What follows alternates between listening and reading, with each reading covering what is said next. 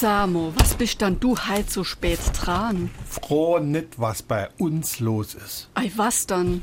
Der Edgar ist krank, der Thomas in Urlaub und heute Morgen hat der Chef erzählt, dass der Andreas Burnout hat. Was? Ah, der ist doch noch gar nicht so alt. Ei, schon, aber der schafft halt wie ihr Brunnenputzer. Vier Wochen fällt der jetzt mindestens aus. Oleg, und das müsse ihr jetzt alles auffangen. So sieht's aus. Jetzt weißt du auch, warum es heute ein bisschen länger gedauert hat. Die Arbeit kann ja nicht leihe bleiben. Im Gegensatz zum Edgar, Thomas und dem Andreas. Oh je. Ei, wenn das jetzt noch wochenlang so weitergeht, dann bist du ja auch bald reif für die Insel. SR3. Warum wir so reden. Wie man schwätze.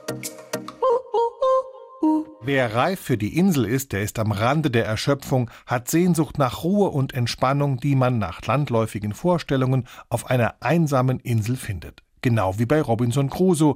Nichts und niemanden sehen, aber trotzdem immer auf Freitag warten.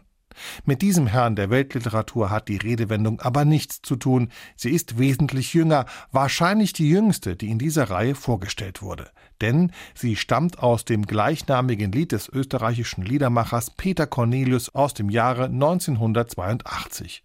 Wochenlang konnte sich der Schlager in den Hitparaden halten, offensichtlich lange genug, dass Titel und Refrain anschließend in den deutschen Sprachgebrauch übernommen wurden.